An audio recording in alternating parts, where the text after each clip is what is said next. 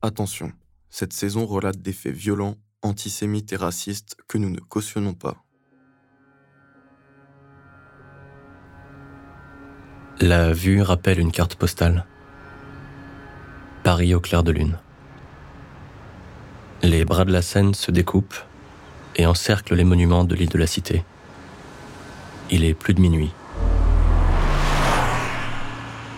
Une voiture roule à vive allure, passe devant Notre-Dame de Paris, la conciergerie, continue jusqu'au pont neuf, fait le tour et s'arrête quai des Orfèvres, au numéro 36. Des hommes et des femmes se serrent dans les bras, les larmes aux yeux.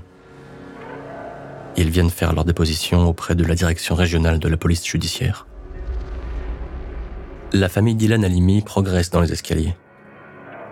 Ils sont reçus par la brigade chargée des enlèvements de personnes avec demande de rançon. Les enquêteurs notent tous les détails. Le profil d'Ilan surprend. Pourquoi lui? Il gagne 1200 euros par mois. Ses parents, divorcés depuis 20 ans, ne roulent pas sur l'or. D'autres proches sont interrogés. Frédéric, le collègue d'Ilan, se souvient d'une meuf qui est venue draguer Ilan de façon très insistante il y a quelques jours. L'info est confirmée par Jérémy, un ami.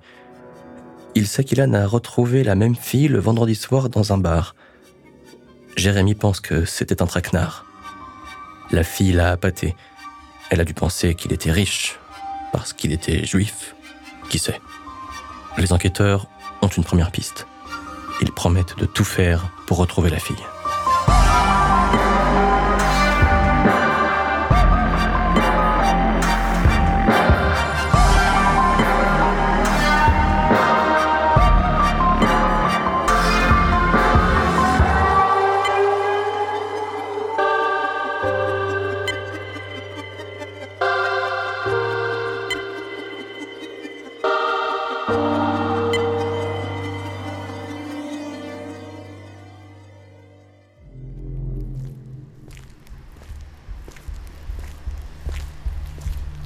Dimanche, le lendemain. Youssouf retourne dans l'immeuble Prokofiev. Smiler, son pote, lui tombe dessus. Le gardien, celui qui a prêté les clés de l'appart, est en panique. Il veut tout annuler. Il a peur que la police débarque. Youssouf se moque de ses états d'âme. Il a même intérêt à se calmer. Et puis, il promet à Smiler que ça va aller vite. Les flics mettent en place leur stratégie. Première règle, préserver le secret de l'enquête. Ne pas diffuser d'infos dans la presse, ni de portraits robots, ou d'avis de recherche. Cela pourrait nuire au bon déroulement des opérations et mettre en danger la vie de l'otage. Autre règle, devenir le maître du jeu, en prenant le contrôle des conversations avec le ravisseur. Et enfin, règle d'or de la police française, ne jamais verser de rançon, pour éviter de créer un précédent. Moni, la copine d'Ilan, a reçu un email lui demandant de se rendre à Châtelet, au KFC, pour verser la rançon. Les exigences sont bizarres. Elle doit venir avec un ordinateur portable, plusieurs personnes, et si elle prévient la police, ils s'en prendront à Ilan. Les enquêteurs lui dictent la réponse. Elle sera présente au rendez-vous. Dimanche 22 janvier 2006 les gardiens d'Ilan sont censés faire leur dernière nuit de garde auprès de la victime. Le job est pesant. Mais il croit Youssouf sur parole. Il a dit trois jours max. Tu parles. Youssouf sait que ça va durer plus longtemps. Pour les forcer à rester, il choisit la fuite, sans prévenir personne. Youssouf a juste pris quelques affaires. Il arrive à Orly vers 17h et regarde le panneau d'affichage des vols le Paris-Abidjan est à l'heure. Il part en Côte d'Ivoire pour piloter la suite des opérations. Il s'imagine qu'il est plus en sécurité là-bas, persuadé que la famille Dylan va bientôt envoyer l'argent.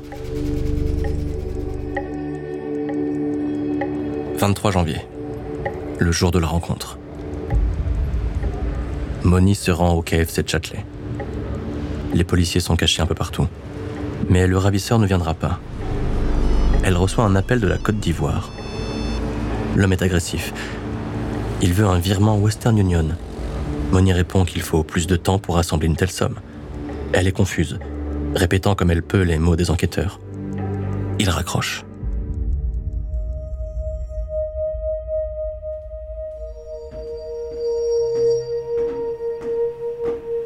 À Bagneux, personne n'a de nouvelles de Youssouf.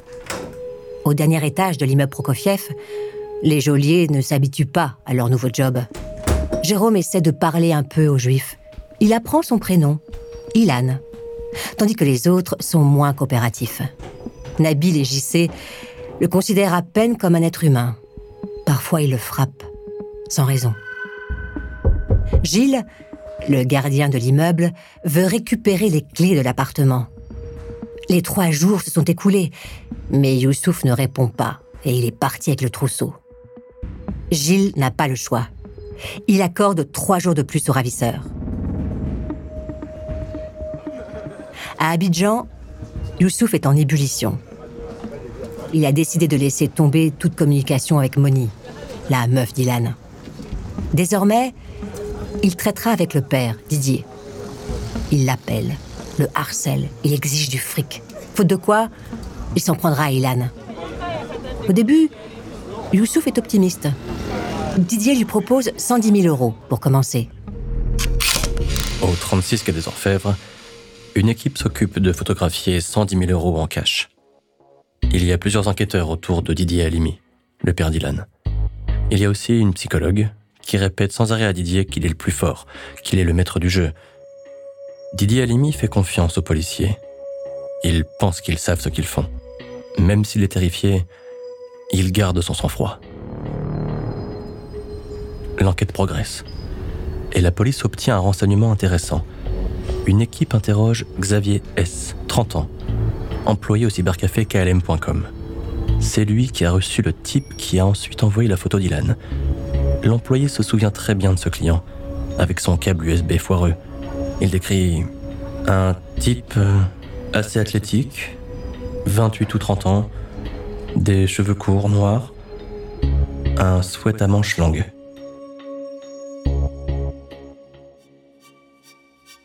Avant de continuer cet épisode, une petite pause pour donner la parole à notre partenaire, sans qui ce podcast ne pourrait exister.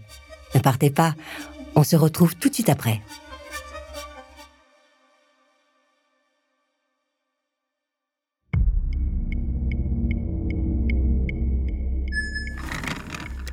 Le 25 janvier, Youssouf affiche un grand sourire. Il vient de recevoir par mail la photo du cash. Les 110 000 euros que Didier Halimi lui a promis. En échange, il envoie un fichier nommé Amour. C'est une nouvelle photo d'Ilan, en peignoir blanc, le visage recouvert de scotch. Une arme est pointée sur lui. Il est bien vivant. La police découvre que les mails sont envoyés depuis la Côte d'Ivoire. Ils en déduisent que les ravisseurs font partie d'une vaste organisation criminelle. Des professionnels, avec des moyens sophistiqués. Didier Halimi se rend à Châtelet, au lieu prévu pour l'échange. Il a l'espoir que tout s'arrête, qu'on lui rende son fils. Durant la journée, il reçoit de nombreux appels. Il négocie avec ce ravisseur à distance, dont la personnalité est changeante le type s'énerve. La discussion se tend. Youssouf menace de tuer Ilan. Il recommence à bégayer, devient de plus en plus excessif. Soudain, Didier lui raccroche au nez. Didier lui a raccroché au nez. À contre-coeur, terrifié. Toujours fidèle à ce que les enquêteurs lui recommandent de faire. Mais à l'évidence, la journée se finit mal. À Bagneux, les jours se suivent et se ressemblent. Dans ce plan séquestration, Smiler tient le rôle de bras droit de Youssouf. Il parvient enfin à joindre le boss. Il est terriblement anxieux. C'est la merde, lui dit-il. Ça dure depuis trop longtemps. Tout le monde en a marre. Les petits veulent arrêter la garde. On devrait le libérer, le juif. Youssouf s'énerve. Il est inflexible. Il y a trop de fric en jeu. Je dois rembourser tout le monde. Un peu de patience. Ils vont envoyer l'argent, c'est sûr. La mère d'Ilan Halimi ne participe pas aux discussions avec les ravisseurs. Les enquêteurs ont peur qu'elle manque de sang-froid. Elle demande à parler au commandant de police. Elle a sa théorie. Ce n'est pas un simple kidnapping, c'est un acte antisémite. Les policiers estiment qu'elle parle sous le coup de l'émotion. Elle n'a pas le recul nécessaire, on la laisse s'exprimer, mais on ne l'écoute pas vraiment. En Côte d'Ivoire, Youssouf s'impatiente. Les négociations sont compliquées. Le père d'Ilan le rend fou. Il lui demande tout le temps des preuves de vie d'Ilan. Youssouf change de stratégie. Il pense qu'il n'a pas été assez dur. Il rappelle Smiler à Bagneux. Maintenant, il faut une photo gore. Plus le temps d'attendre. Les jours se suivent et se ressemblent. Au quai des Orfèvres, on ne change pas de stratégie. Le ravisseur répète en boucle qu'il fera du mal à Ilan, lui coupera un doigt, lui donnera un coup de couteau, et parfois il est tellement énervé qu'il ne donne plus aucune nouvelle pendant quelque temps. Depuis la Côte d'Ivoire, Youssouf a du mal à communiquer avec ses relais à Bagneux. Il galère à recevoir de nouvelles photos du juif. En 2006, envoyer une photo par mail nécessite un minimum de compétences. Il faut décharger la carte, faire le transfert sur ordinateur. Tout ça depuis un cybercafé. Ça veut dire que la plupart des photos n'arriveront jamais à Youssouf. Smiler a pourtant bien réalisé une photo humiliante d'Ilan, à contre-coeur. Parce que personne ne voulait le faire. Tout ça pour rien. En plus, Jérôme, le pote de Youssouf, a décidé d'abandonner. C'est devenu trop dur pour lui. Youssouf doit se rendre à l'évidence. Il faut revenir en France.